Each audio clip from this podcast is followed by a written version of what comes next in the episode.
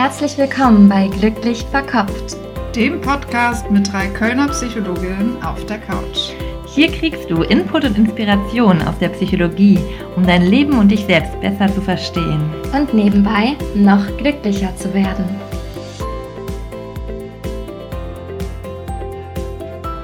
Herzlich willkommen bei Glücklich Verkopft, der Podcast mit drei Kölner Psychologinnen auf der Couch. Wir sind Wiebke und Clara und haben heute ein ganz besonderes Thema für euch. Ähm, ja, Wiebke, worum geht es denn heute? Ja, wir wollen uns heute so ein bisschen mit dem Thema Bindungsangst beschäftigen. Ich gebe mal einen kurzen Überblick, ähm, was wir für heute euch so vorbereitet haben. Also zuerst wollen wir wieder mit so konkreten Beispielen starten. Das heißt, vielleicht erkennt ihr euch da schon wieder oder ihr kennt Freunde oder andere Personen, äh, wo es ein bisschen Klick macht bei euch. Ähm, dann wollen wir wieder darauf eingehen, wie entsteht eigentlich sowas. Also wollen auf die Biografie, auf ähm, Familiensachen eingehen, ähm, die dazu führen können, dass sich eben so ein Bindungsangstmuster entwickelt. Dann wollen wir auch wieder ganz konkret im Hier und Jetzt und anschauen, wie könntet ihr bei euch erkennen, ob ihr vielleicht mit dem Thema Bindungsangst was zu tun habt. Und dann wieder ähm, natürlich auch die Seite der Veränderung anschauen, also euch ganz konkrete Tipps mitgeben, was man denn tun kann, wenn ihr das Gefühl habt, ihr könntet euch da irgendwie noch weiterentwickeln. Ja, dann starten wir mit dem konkreten Beispielen. Clara, hast du Ideen? Was beobachtest du so in deiner Umwelt bei Patienten? Ja, Patienten oder Freundinnen, Freundinnen. Genau, ich glaube, das ist ein Thema, was weit verbreitet ist. Genau, äh, das Spannende ist ja, dass Bindungsangst viele würden das gar nicht so von sich sagen oder viele haben das vielleicht noch gar nicht so präsent, dass es ihr Thema sein könnte. Mhm. Deswegen auch für euch irgendwie vielleicht mal spannend. Jeder Mensch hat ja auch verschiedene Anteile und vielleicht habt ihr auch einen bindungsängstlichen Anteil ähm, in euch oder merkt, dass irgendwie vielleicht ehemalige Partner einen bindungsängstlichen Anteil hattet oder gute Freundinnen von euch, die immer die gleichen Dating-Stories erzählen oder so. Mhm. Ne?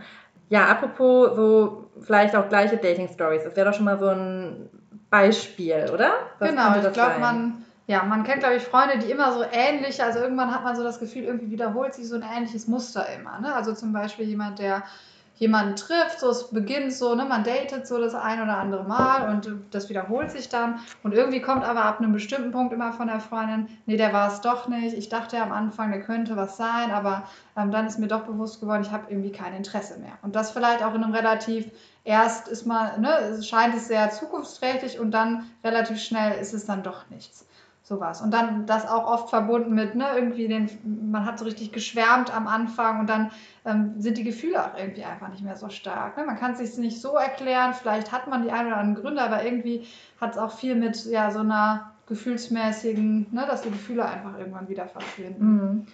Genau, das ist so ein Beispiel, ne, was du gerade meintest, dass man sich in so Beziehungsanbahnungen nur befindet. Mhm. Na, also man hat irgendwie, man datet irgendwie viel und auch gerne ähm, und hat dann immer wieder beginnende Sachen. Man trifft sich ein paar Mal, ähm, ne, man, ne, wie gesagt, dieses Idealisieren vielleicht sogar, ähm, aber eine richtige Beziehung, die wird häufig dann doch nicht da draus. Genau, ne? also das sind auch dann Leute, die vielleicht lange Single sind, ne? die haben oft öfter mal ne, Affären, da beginnt irgendwas, aber so eine richtig feste Beziehung kommt irgendwie nicht zustande. Obwohl oft, ne, das kennt ihr vielleicht auch, ähm, schon der Wunsch da ist, eine feste Beziehung zu führen. Aber ähm, ich glaube, die Personen fragen sich einfach selber, ähm, warum klappt das nicht? Also treffe ich wirklich immer die Falschen oder ist das doch irgendwie ein Muster, was sich immer bei mir abspielt, was sich wiederholt?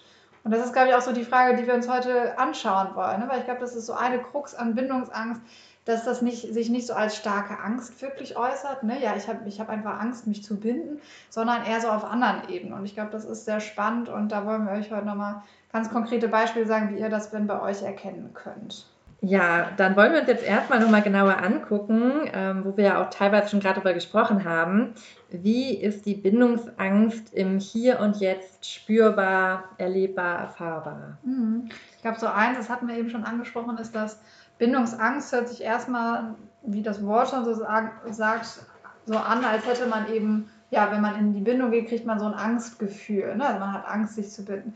Ich glaube, das Besondere ist aber eben, dass sich das nicht so zeigt in der Regel. Ne? Das ist so ein tiefer liegendes Gefühl, was dahinter steht.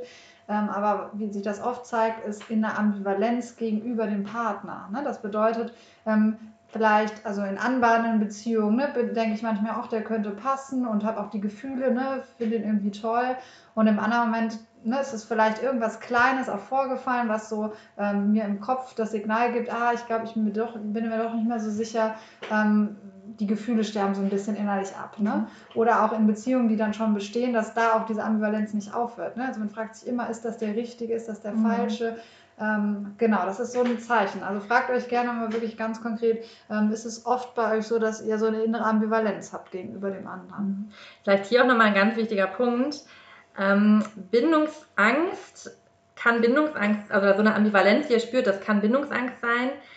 Aber auch bei fehlender Verliebtheit kann man das gleiche Gefühl haben. Also nicht jedes Mal, wenn ihr das Gefühl habt, ihr seid euch unsicher, ob der Partner passt, bedeutet das, ihr habt Bindungsangst. Sondern natürlich gibt es Partner, die objektiv einfach nicht passen. Mhm, genau, und ich glaube, das ist ja das Wichtige, das wollen wir auch heute so ein bisschen entzerren, wie ihr das jetzt rausfinden könnt. Ne? Ist das einfach nicht der Richtige, weil so fühlt sich das ja auch in der Bindungsangst an. Oder ähm, hat das doch was mit mir zu tun? Ne? Ich glaube, was ihr euch ähm, dann nochmal fragen könnt, ist erstmal, glaube ich, ähm, ne, ob, ob sich das immer mal wieder wiederholt, ne? also ob das so eine Art Muster ergibt ähm, und wann vielleicht das auch so ein bisschen kippt. Ne? Also ihr findet jemanden am Anfang toll ähm, und vielleicht merkt ihr dann aber, wenn, wenn es so anfängt, ne, wenn ihr so Forderungen von dem anderen spürt. Also ihr habt das Gefühl irgendwie, der will vielleicht viel, viel Zeit mit euch verbringen oder der will, dass ihr den gleichen Sport macht oder der fragt euch, ob ihr am Wochenende wandern wollt. Ne? Und irgendwie ähm, triggert das so das Gefühl, nee, irgendwie ist mir das zu viel, der andere will so viel von mir, vielleicht passt das nicht so gut und dementsprechend kühlen auch die Gefühle so ein bisschen ab. Was ich auch noch einen wichtigen Punkt finde, auf die Gefühle jetzt bezogen, auf das Abkühlen oder auch die intensiven Gefühle, ähm, ganz klassisch für Bindungsangst ist auch, dass die Gefühle dann vor allem besonders stark sein können, wenn ein geringes Risiko für eben eine feste Bindung oder auch eine Perspektive da ist. Ne? Genau, ich glaube, das ist auch ein ganz wichtiger Punkt. Ne? Also fragt euch wirklich mal ganz konkret, ob ihr euch dann in die Leute verliebt, die eigentlich nicht verfügbar sind. Ne? Und ich glaube, da hat das Gehirn sehr clevere Tricks, ähm, dass es eben nicht spürt, dass man sich eben nur in die verliebt, die eigentlich nicht verfügbar sind. Ne? Es kann ja ganz verschiedene Ursachen haben, warum jemand nicht verfügbar ist. Ne? Also zum Beispiel ähm, jemand wohnt eigentlich woanders und ihr merkt, so über die Distanz wird das auf Dauer sowieso nichts. Oder der ist wirklich vergeben oder so halb vergeben, dann wird es auch leichter, ähm, so für die Bindungsangst, sage ich jetzt mal. Oder, oder passt wirklich objektiv gar nicht, ne? dass ihr euch genau mhm. die aussucht, die irgendwie objektiv überhaupt nicht passen oder auch genau die aussucht, die eigentlich kein Interesse an euch haben. Genau, ne? das ist glaube ich auch, das funktioniert auch sehr gut, ne? weil da wisst ihr ja, ihr könnt so richtig in der Distanz bleiben und aus der Distanz sagen, ja, ich will den ja unbedingt, ne? aber äh, der hat euch ja schon signalisiert, dass er jetzt nicht so großes Interesse hat. Ne? Also beobachtet mal vielleicht, verändert sich das ja auch bei der gleichen Person mal. Ne? Das ist, glaube ich, auch ein gutes Zeichen, um das zu trennen. Ist es einfach nicht der Richtige oder habe ich Bindungsangst? Ähm, wenn die gleiche Person vielleicht am Anfang noch nicht so viel Interesse zeigt, ne, die kennt euch vielleicht noch nicht und irgendwann hat, habt ihr sie aber doch von euch überzeugt und ne, der andere zeigt Interesse, meldet sich öfter, ob ihr dann plötzlich denkt, ah nee, so toll war der ja doch nicht. Ne? Das wäre, glaube ich, auch so ein Zeichen, was man gut Und, und auch in dem Beispiel, was du gerade gebracht hast, auch ganz klassisch, ähm, der eine zieht sich zurück, ne?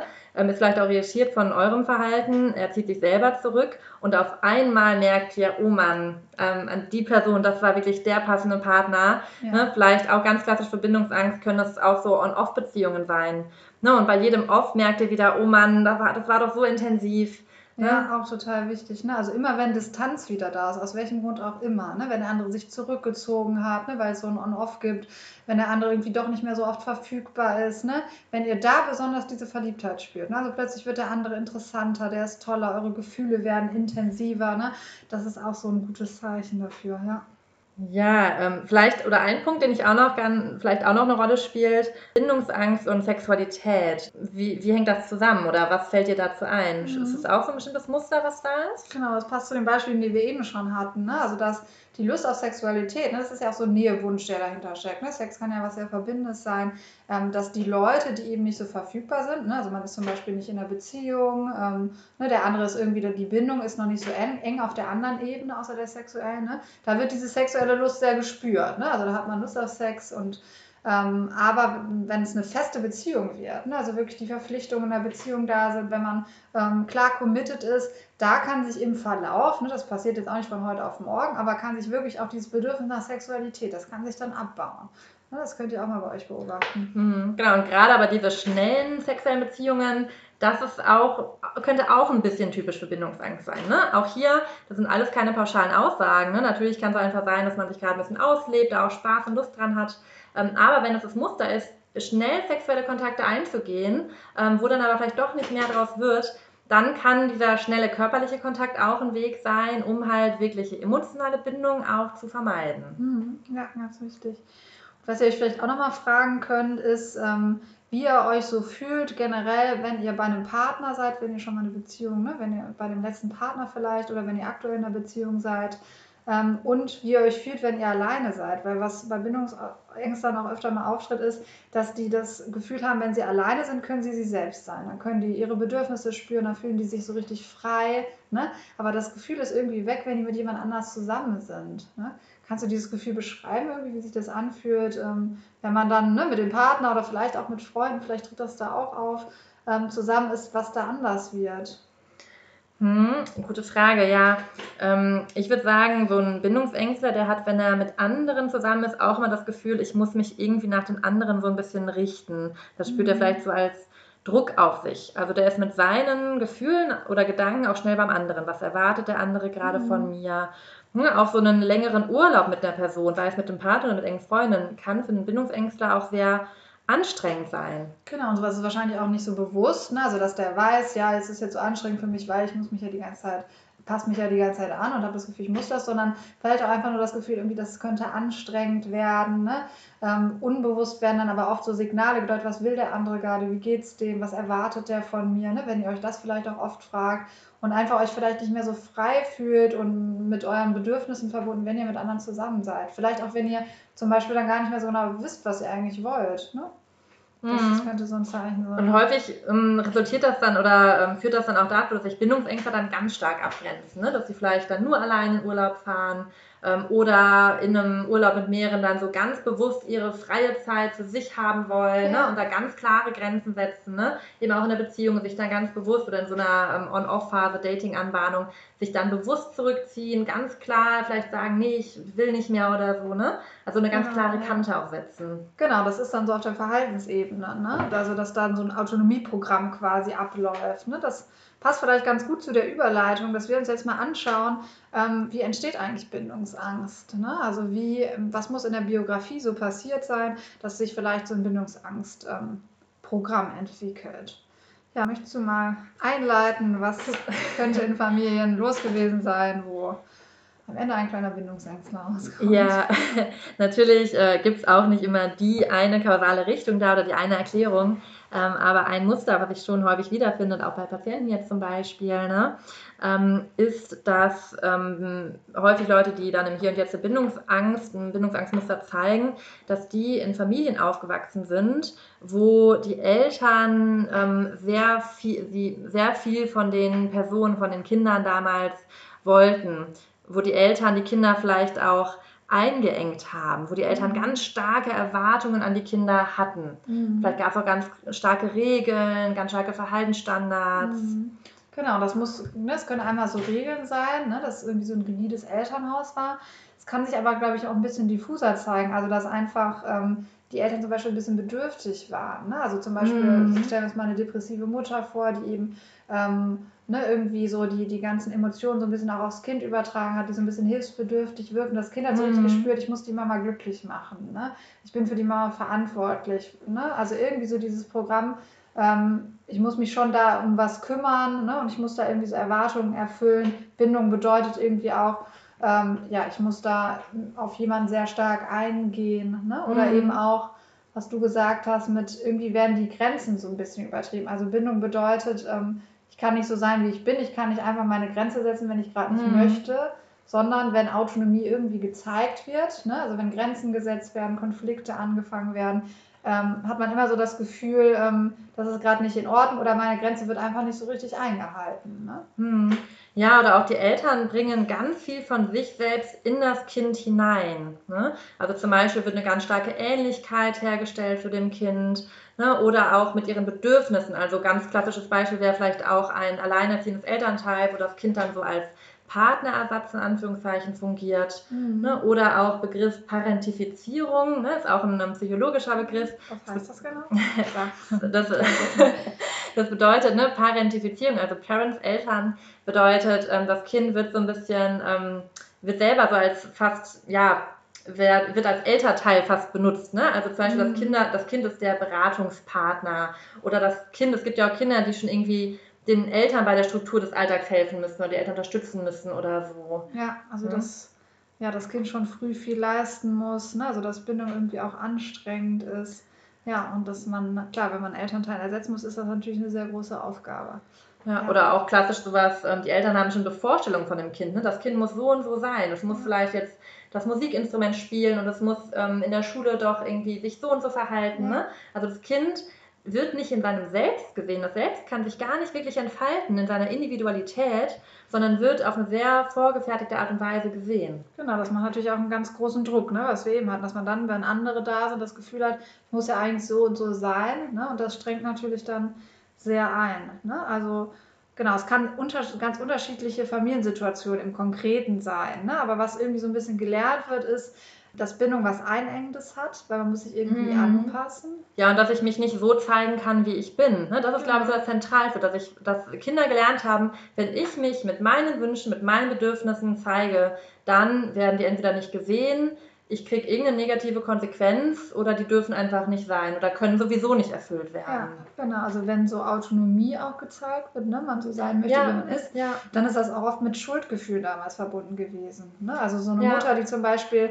so was leicht Co-Abhängiges zeigt, mhm. ne? die zum Beispiel einen Partnerersatz eigentlich sucht oder die äh, mit sich selbst nicht so im Reinen ist ne? und das so ein bisschen auf das Kind überträgt, dann entstehen natürlich ganz große Schuldgefühle, wenn man das Gefühl hat, man lässt die Mama alleine oder so. Ne? Da kann auch so eine Bindungsangst daraus resultieren. Mhm. Genau, man lernt dann so ein bisschen in der Konsequenz auch, ähm, wenn ich geliebt werden will, muss ich mich anpassen. Das Wichtige ist jetzt, ähm, dass die Bindungsängste sich quasi ja nicht bewusst entschieden haben. Das ist so ein inneres Programm, ne, was dann abläuft oder was abgespeichert wurde. Aber im Grunde heißt das so ein bisschen, ähm, das ist mir zu anstrengend, das ist mir zu viel, das möchte ich, ich lerne lieber alleine klarzukommen. Mhm. Ne, also ich schlage mich jetzt auf die Seite der Vollautonomie, ist eigentlich eine Überautonomie dann mhm. in ja. der Konsequenz ganz ja. am Ende, in dem Muster, ne? Mhm. Ähm, dass man sagt, nee, wenn Bindung mit so viel Einschränkung für mich verbunden ist, dann ähm, lasse ich das lieber. Ne? Und das ist so mhm. das Programm, was die ganze Zeit ähm, mitläuft. Und das ist auch das, was dann später, ne, wenn man wieder ins Hier und Jetzt geht, ähm, diese starke Abgrenzungstendenz macht. Ne? Sobald der andere irgendeine Forderung stellt oder man hört dann auch gerne auf dem Ohr der Forderung. Ne? Also alles, was, was vielleicht nur ein Wunsch war oder eine Idee, wird dann schnell als, ach, der will ja mhm. was von mir, ich soll ja jetzt genau so sein. Man, ne? man hat da ganz feine Antennen, wie soll ich denn angeblich sein? Ne? Mhm. Sieht ja, ja schon total. so. Und das löst aber nicht den Impuls ein, ah ja, dann versuche ich jetzt genauso zu sein, ne? mhm. sondern ähm, in der Situation, gerade wenn diese Bindungsangst auftritt, ne, wenn diese Ambivalenz mhm. sich verstärkt, ähm, nee, darauf habe ich eigentlich keine Lust. Auch so eine Art Projektion dann vielleicht auf den Partner, je nachdem, ne, wie der andere so wirklich ist. Ähm, gut, der stellt zu viele Forderungen oder aus irgendeinem anderen Grund passen wir eben nicht zusammen, um dann eben zu sagen, nee, mache ich nicht mit. Ne? Die mhm. Autonomie wieder voll in ja. die Autonomie zu kehren. Ja, genau. Also so, ein, so die Balance dazwischen funktioniert nicht. Ne? Das Ideal ja. wäre ja eigentlich, äh, da kommen wir später natürlich noch mhm. zu, aber das Ideal wäre beides zu können, dass man sich mit seinem Selbst zeigen kann, mit seinen Bedürfnissen äußern kann und trotzdem in der Bindung bleiben kann. Ja. Ne, und der Bindungsängstler, der springt aus der Bindung raus in die Autonomie. Genau, ne? und mhm. hat dann dieses Überautonome und vielleicht aber im Hintergrund eben dieses, eigentlich muss ich mich anpassen aber das hm. möchte ich eben nicht. Ja. Okay, ich glaube, jetzt haben wir schon viel gesagt. Vielleicht konntet ihr euch schon so ein bisschen wiederfinden. Ähm, wir fassen natürlich am Ende auch nochmal zusammen, aber jetzt wollen wir erstmal dazu kommen, vielleicht, ne, wenn ihr euch wiedererkannt habt, ihr jetzt auch eine Motivation zu sagen, ah, okay, wenn das so ist, was kann ich denn eigentlich tun, um das zu ändern? Ja, ich glaube, da haben wir auch mit dem, was wir erzählt haben, schon den ersten Schritt gemacht oder ihr habt den ersten Schritt gemacht, indem ihr euch das jetzt angehört habt, schon alles. Ja. Und das ist ja auch ganz oft einfach in der Psychologie, in der Psychotherapie so, die Bewusstmachung ist ein ganz wichtiger Schritt. Genau, muss erstmal, ähm, ne, deswegen könnt ihr gerne auch nochmal in die Reflexion eurer Kindheit gehen, ne? wie war Mama, wie war Papa, was musste ich eigentlich so machen, ähm, wie wollten die mich vielleicht auch haben? Oder wie habe ich da Bindung erlebt, ne? dass ihr euch das wirklich mal ganz bewusst macht, auch vielleicht ne, wirklich da dran bleibt, weil ich glaube, das ist nicht immer so. Ne? Wir haben jetzt ein paar Beispiele genannt, aber man muss da schon sehr ähm, genau hinschauen, um sowas bei sich erkennen zu können, weil das oft eben nicht so offensichtlich ist. Ne? Aber da mal wirklich zu schauen, ähm, was könnten so innere Annahmen von euch sein, die da, sich daraus entwickelt haben. Das könnt ihr euch auch jetzt fragen, wenn ihr nicht genau wisst, was war in der Biografie so das Entscheidende. Ähm, so Annahmen wie zum Beispiel, habe ich das Gefühl, wenn ich gemocht oder geliebt werden will, dann muss ich schon so sein, wie der Partner mich ganz gerne hätte. Mhm. Ne? Also der sucht ja den und den und dann ähm, werde ich nur geliebt, wenn ich auch die, die Ideen, die er so hat, wenn ich mhm. die auch ähm, verwirkliche. Ne? So was könnte man sich zum ja. Beispiel fragen. Ja. Oder auch dieses nur alleine kann ich glücklich sein mhm. oder ich muss mich irgendwie, ich muss Erwartungen von anderen erfüllen. Ja, ne? oder nur alleine fühle ich mich wirklich frei. Das ist so eine Annahme, die wir uns Bindungsängstler ja, vielleicht total. haben. Ja, genau. Was auch nochmal wichtig ist, also wie gesagt, Bindungsangst, das kann auch natürlich sein, auch es gibt viele, viele Gründe, warum man das Gefühl hat, man findet nicht den richtigen Partner. Das ist ja so ein bisschen der einleitende Satz von unserem Podcast, die Frage, ich finde nicht den richtigen. Ne? Da gibt es natürlich ganz viele Gründe. Das kann auch irgendwie ein Selbstwertthema sein, dass man sich nicht so traut, aus sich rauszugehen oder dass es einfach auch Zufall ist oder Pech ja. oder so, ne? Genau, ich glaube, man muss ganz gut darauf achten, ne? ist das ein Muster? Passiert das wirklich immer wieder? Ne? Verliebe ich mich immer wieder nicht verfügbare Leute? Ähm, Habe ich immer ab einem bestimmten Zeitpunkt das Gefühl, der andere passt nicht zu mir? Ändert das sich vielleicht auch relativ plötzlich? Ne? Am ersten Tag ist der Partner total attraktiv und am zweiten Tag nicht mhm. mehr. Ne? Kann ich tatsächlich auch in so Attraktivitätssachen äußern. Ne? Am, ja. am einen Tag denke ich auch, der ist doch toll und am nächsten Tag, ah, der ist irgendwie doch nicht so attraktiv. Ne? Und da ist, glaube ich, ganz wichtig, ne, das ist auch nochmal zum Was kann ich tun, ähm, dass ihr euch wirklich mal in die rationale Seite geht. Also ich wirklich aus einer rationalen Perspektive überlegt, ähm, gestern ne, gab es vielleicht noch die und die Gründe, warum ich den gut finde und ihr hattet auch so ein positives Gefühl, vielleicht ein leichtes Verliebtheitsgefühl und am nächsten Tag ist das irgendwie ein bisschen abgeflaut. Ne? Vielleicht hat der andere sich äh, wieder gemeldet und das hat so den Trigger gegeben, ne? der kommt mir zu nah, ne? das kann nämlich oft so ein Punkt mm. sein. Und ähm, dann merkt ihr plötzlich, ihr habt ganz viele Gründe. Ne? Und da, da, da ist wirklich so, dass ihr Gründe im Kopf, also ihr denkt nicht, oh ja, jetzt ist meine Bindungsangst wieder am Werk, sondern ihr denkt, oh, der war so attraktiv, ist er doch nicht. Und da will ich nicht lieber jemanden, der irgendwie ein bisschen sportlicher ist oder ähm, weiß ich nicht, will ich jemanden, der selbstbewusster ist oder jemanden, der einfach irgendwie anders ist. Ne? Also vielleicht merkt ihr auch, ne, und da ist es ganz wichtig, jetzt in die rationale Seite zu gehen. Also sind das wirklich Gründe, die ihn dazu machen, dass er gestern nicht mehr so attraktiv war ähm, mhm. ne, dass er gestern attraktiver war als heute so. ähm, und ist das wirklich ein Grund, warum der nicht zu mir passen könnte? Ne? Also wirklich das mal kritisch zu hinterfragen, ob man nicht quasi, ne, das macht man ja unbewusst, unbewusst Gründe sucht, warum der andere eben nicht mhm. passt. Ne? Wenn man das immer wieder merkt, ja. jeder passt eben nicht, weil ich habe immer wieder ja. Gründe ab einem bestimmten Zeitpunkt, ne? oft ja, ja, am Anfang die Idealisierung, ja. aber ab einem bestimmten Zeitpunkt und oft eben ab dem Zeitpunkt, wo ihr merkt, der andere ist tatsächlich verfügbar. Ne? Ja. Ob dann die Attraktivität nachlässt. Auch klassisch bei Bindungsängstern dieses, ähm, die Gefühle sind einfach nicht so intensiv. Ne? Also das Binnen, also dass man vielleicht so ein Ideal hat von ganz krassem Herzklopfen, was natürlich in solchen On-Off-Beziehungen einfach entsteht durch diese Distanz-Nähe-Dynamik und dass man das dann eben ähm, vermisst, wenn man dann doch mal einen verfügbaren Partner datet. Mhm. Ne? Also da ein Punkt, was ihr machen könnt, hinterfragt mal auch eure potenziellen Datingpartner sind die tatsächlich verfügbar und nicht nur von der Situation her, dass sie irgendwie Single sind, was ja schon mal eine gute Voraussetzung wäre, die heute auch nicht immer gegeben ist, ähm, sind die aber auch emotional verfügbar. Habt ihr das Gefühl, wenn ihr den, Triff, den, den, den Treff mit dem sprecht oder der ähm, möchte, der oder die eine Beziehung, ist die überhaupt offen für eine Beziehung? Ne? Also jemand, der vielleicht gerade erst getrennt ist, der ist in der Regel nicht emotional verfügbar oder zumindest mhm. ne, mit einer hohen Wahrscheinlichkeit nicht. Mhm. Ne? Und passt das von den, vielleicht von den Werten, vom Freundeskreis und so. Ne? Also hinterfragt mal die Datingpartner, die ihr trefft, sind die wirklich ähm, emotional ähm, ne, verfügbar, passt es irgendwie? Mhm. Genau, ein ganz wichtiger Punkt. Und ich glaube, das andere, wenn ihr dann jemanden datet und eigentlich sagt eure rationale Seite, doch, ich glaube, eigentlich passt er zu mir. Ne? Ich hatte am mhm. Anfang ein ganz gutes Gefühl zu dem. Ähm, wir haben ähnliche Werte, ähnliche Interessen und ich weiß auch nicht, warum meine Gefühle jetzt wieder so ein bisschen nachlassen. Dann würde ich euch empfehlen, wenn ihr erkannt habt, dass Bindungsangst vielleicht ein Thema sein könnte, bleibt einfach mal dran. Ne? Trefft mm. euch weiter, versucht wirklich bewusst die positiven Sachen von dem Partner oder von dem möglichen Partner ähm, wirklich bewusst euch in den Kopf zu rufen. Ne? Weil ihr habt ja diese bindungsängstliche Stimme, die immer so ein bisschen die Fehler an, an, an dem anderen sucht. Versucht mal wirklich wieder ähm, den Blick, Blick ein bisschen weiterzumachen und sagen, was, was fand ich am Anfang gut an dem? Warum ist der toll? Ne? Also das ist, glaube ich, da könnten sich nochmal, ne, weil Gefühle, und das ist eben auch, warum diese Verliebtheit so stark, stark schwankt, stehen ja auch aus Gedanken. Ne? Das bedeutet, wenn ihr dann wieder die positiven Seiten seht, kann sich auch dieses Verliebtheitsgefühl wieder einstellen. Mhm, und das kann auch mal bedeuten, ähm, über den eigenen Schatten zu springen oder auch Kompromisse einzugehen. Ja. Ne? Also zum Beispiel, ähm, macht es euch vielleicht, stresst es euch irgendwie, euch jeden Tag melden zu müssen. Und es kann aber sein, dass ihr einen Partner datet, der irgendwie dann das gerne hätte, dass man vielleicht häufig Kontakt hat oder der mhm. euch auch ab und zu gerne mal schreibt. Ne, dass man da mal so ein bisschen versucht, über den eigenen Schatten zu springen, sich vielleicht doch mal kontinuierlich zu melden, ne, vielleicht Treffen doch mal im Voraus zu vereinbaren, ja. ne, ein bisschen okay. reinzugeben in die Beziehung. Ja, auch. ich glaube, das ist auch total wichtig, weil was sich oft sonst entwickelt, ist nämlich der Bindungsängster ist ja der, der gerne mal auf Distanz geht, ab einem gewissen Punkt für den anderen weniger einschätzbar wird. Ne? Und das merkt natürlich auch der Gegenüber. Und selbst wenn er jetzt vielleicht nicht so in den gegenteiligen Pol geht, das wäre dann so ein verlustängstlicher Typ, ähm, wird bei dem, ne, wenn das in extremem Ausmaße eben ausgeprägt ist, so eine Bindungsangst, automatisch ähm, so ein Verlustangst entsteht. Ne? Also der wird Angst haben, euch zu verlieren, der will irgendwie wieder Nähe herstellen, weil ihr eben so stark auf Distanz geht.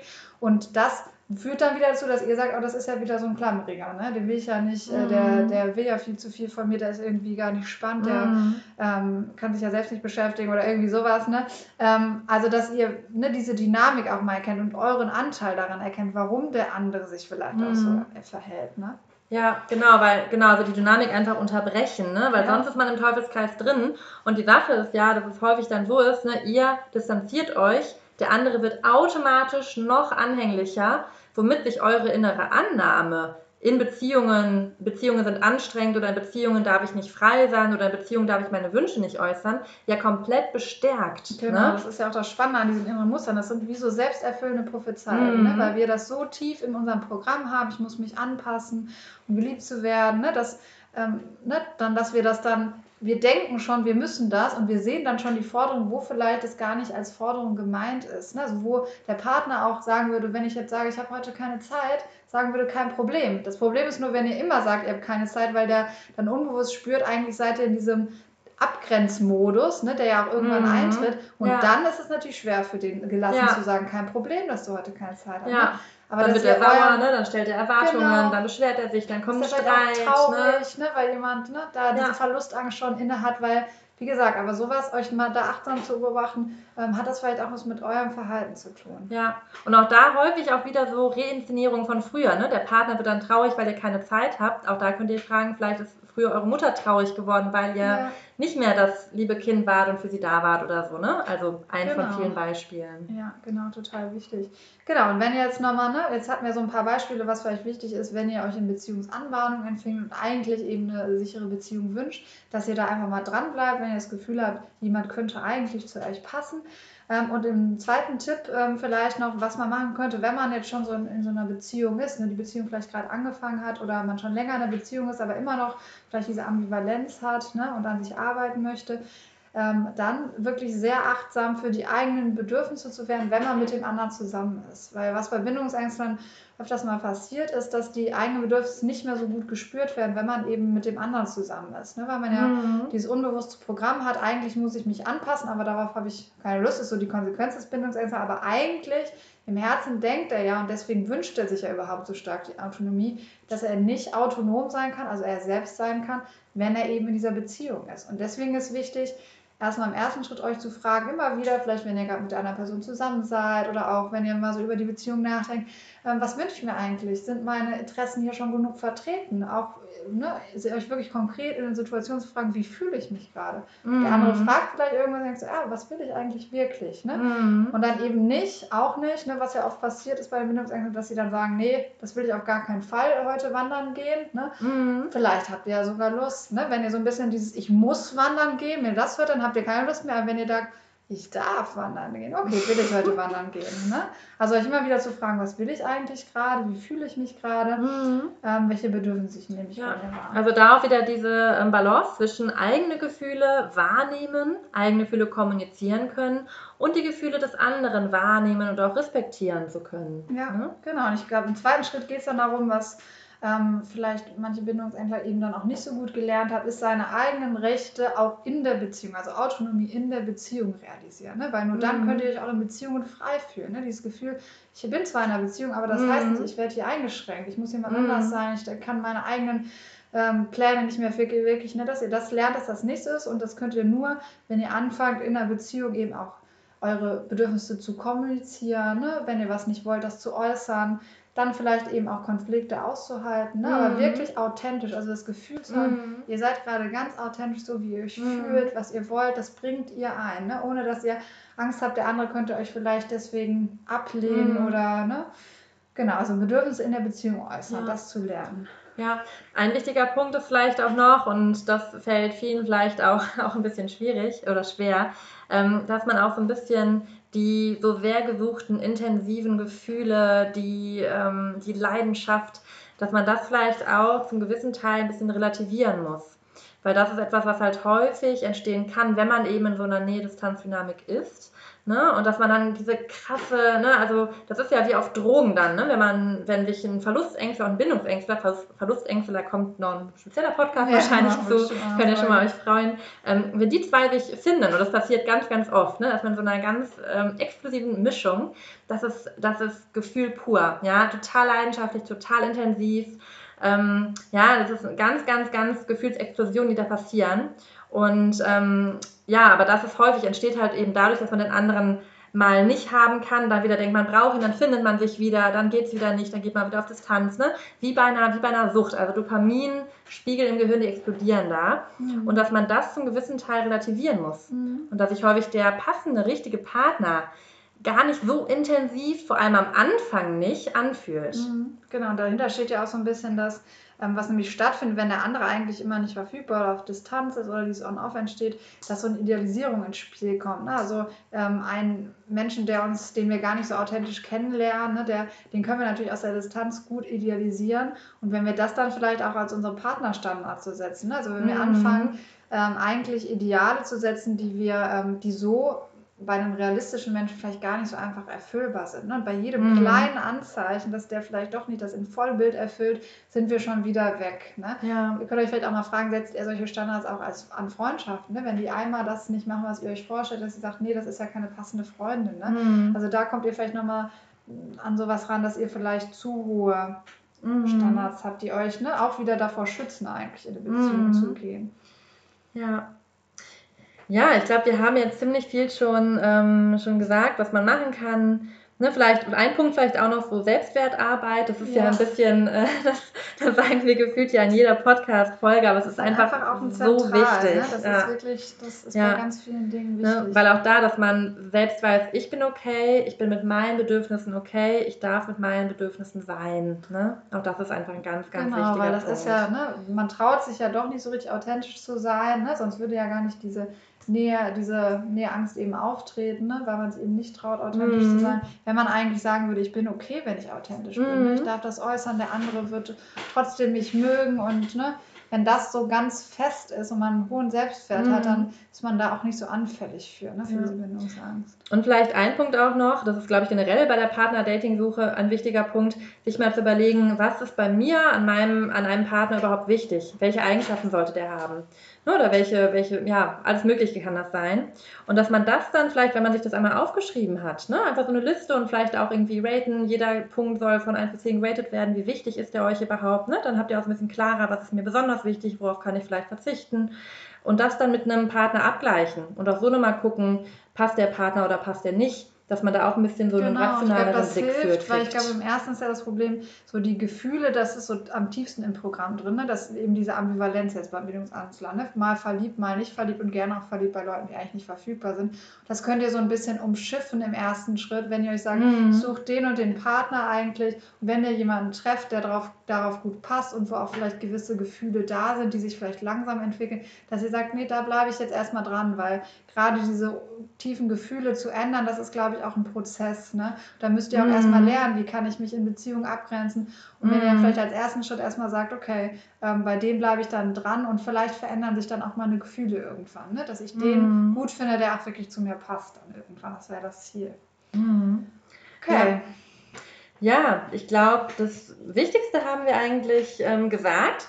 Dann, ähm, ja, also ihr habt jetzt einmal mitbekommen, ähm, wie zeigt sich Bindungsangst, in welchen Verhaltensmustern ist die im Hier und Jetzt erkennbar. Na, dann haben wir uns angeguckt, woher kommt Bindungsangst, wie entsteht die ähm, und wir haben uns angeguckt, gerade was kann ich tun bei Bindungsangst. Genau, und ich fasse das vielleicht nochmal kurz zusammen, was wir da so festgestellt haben. Also erst- erstmal, Bindungsangst zeigt sich nicht in Angst, sondern in der Ambivalenz gegenüber dem Partner. Ne? Also mal habe ich Verliebtheitsgefühle manchmal gehen die aber auch relativ schnell wieder weg. Deswegen befinde ich mich vielleicht oft in Beziehungsanbahnungen, in On-Off-Beziehungen oder ich verliebe mich eben öfter in meinen Partner, die eigentlich nicht verfügbar sind. Genau, und das innere Programm, was oft abläuft, ist eben, dass man Angst hat in der Bindung, dass seine eigene Autonomie nicht mehr gewährt ist. Also, dass man nicht so sein kann, wie man will in der Bindung, dass man viele Forderungen erfüllen muss, weil eben in der Kindheit so Grenzen nicht so richtig respektiert wird oder sehr viel ja, Forderungen an die, ne, von der Bindungsperson gestellt wurden. Hm, Und so als Zusammenfassung vielleicht, was man machen kann, einmal sich das bewusst machen, das Erkennen, ja, ganz wichtig. Dann lernen, die eigenen Bedürfnisse wahrzunehmen, sich selber zu spüren, ja, auch in einer Beziehung, in Beziehung zu anderen. Dann diese Bedürfnisse äußern, aber nicht auf eine total überautonome Weise, sondern auf eine ganz offene, direkte Weise, ähm, aber auch da ganz wichtig, kompromissbereit zu sein. Ja, mit dem Partner in Interaktion sein, Dinge besprechen und auch bereit sein, Kompromisse einzugehen und auch so ein bisschen so ein gewisse, einen gewissen, also den, die bindungsängstliche Stimme auch zum gewissen Teil aufzuhalten und vielleicht auch so ein bisschen beiseite zu schieben, da so ein bisschen über den eigenen Schatten zu springen, ne, das ein bisschen auszuhalten, dass man vielleicht gerade ein größeres Distanzbedürfnis hat, auch eben um diese schnell entstehende Dynamik zu unterbrechen, ne, die eben entsteht, wenn man sich dann wieder abgrenzt und der andere erst recht dann denkt, ähm, äh, verletzt ist oder ähnliches oder einen wirklich dann einengt. Genau, und in Beziehungsanbahnung ganz wichtig, gerade wenn diese bindungsängstliche Stimme sich daran äußert, dass man plötzlich irgendwie ganz viele Fehler an dem Partner findet, mal wieder wirklich in die rationale Perspektive zu sein und zu sagen, okay, was ist denn auch gut an meinem Partner? Sprechen diese Gründe wirklich dafür, dass er nicht zu mir passt? Und dann vielleicht, wenn das ne, dann rauskommt, dass es doch eigentlich was werden könnte, einfach mal dranbleiben, zu schauen. Ne? So Gefühle verändern sich ja auch wieder und nicht ähm, so schnell vielleicht Mhm. ähm, ja, die Flinte Ja. ins Korn zu werfen. Genau, und vielleicht auch so eine Passung, ne? auch mal überlegen, okay, was ist mir in der Beziehung wichtig? Mir ist wichtig, so und so viel Kontakt zu haben oder sich so und so oft zu sehen. Ne? Und da gibt es natürlich auch Partner, die besser oder schlechter passen. Ne? Vielleicht seid ihr jemand, dem es auch reicht, wenn man sich vielleicht einmal die Woche trifft. Man muss sich nicht jeden Tag sehen oder dass man nicht jeden Tag schreiben muss.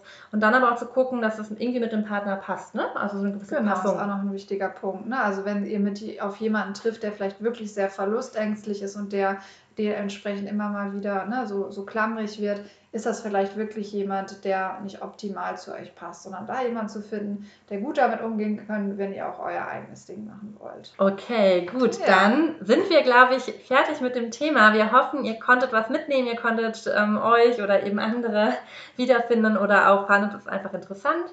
Dann, ja, vielleicht noch Glücksmoment der Woche, Wiebke. Das wollten wir ja eigentlich ja einführen, dass wir äh, einen Glücksmoment der Woche einbauen. Auch da nochmal, schickt uns gerne noch euren Glücksmoment der Woche an unsere E-Mail glücklichverkopft.outlook.de. Ähm, habt ihr auch im Text nochmal drin stehen. Auch gerne Themenvorschläge. Auch wenn ihr denkt, das, das Thema interessiert mich total, ihr könnt uns gerne einen Themenvorschlag schicken. Wir gehen da gerne drauf ein, wenn es irgendwie passt, thematisch. Ja, und dann Wiebke, was war der Glücksmoment der Woche für dich? Ja, vielleicht fange ich dabei beim heutigen Tag an. Ich hatte einen anstrengenden, aber trotzdem sehr vielseitigen, sehr spannenden Tag. Also die Arbeit war anstrengend, aber ich hatte auch echt spannende Therapiegespräche, ähm, hatte das Gefühl, ich war da in gutem Kontakt mit dem Patienten. Das ist ja immer total schön. Also das war toll. Danach war ich noch ähm, beim Sport. Das hat auch echt Spaß gemacht. Ich spiele jetzt wieder regelmäßig Badminton und das war toll. Anstrengend, aber Ja. toll. Jetzt sitze ich hier und mache Podcast. Das ist natürlich auch Immer ganz großartig. Auch ein Glücksmoment des genau. Tages. Okay, gut, damit verabschieden wir uns. Ähm, ja, das waren Clara und Wiebke von Glücklich Verkopft. Wir wünschen euch noch einen schönen, glücklichen Tag, Abend, was auch immer und freuen uns auf das nächste Mal. Bis dann. Tschüss.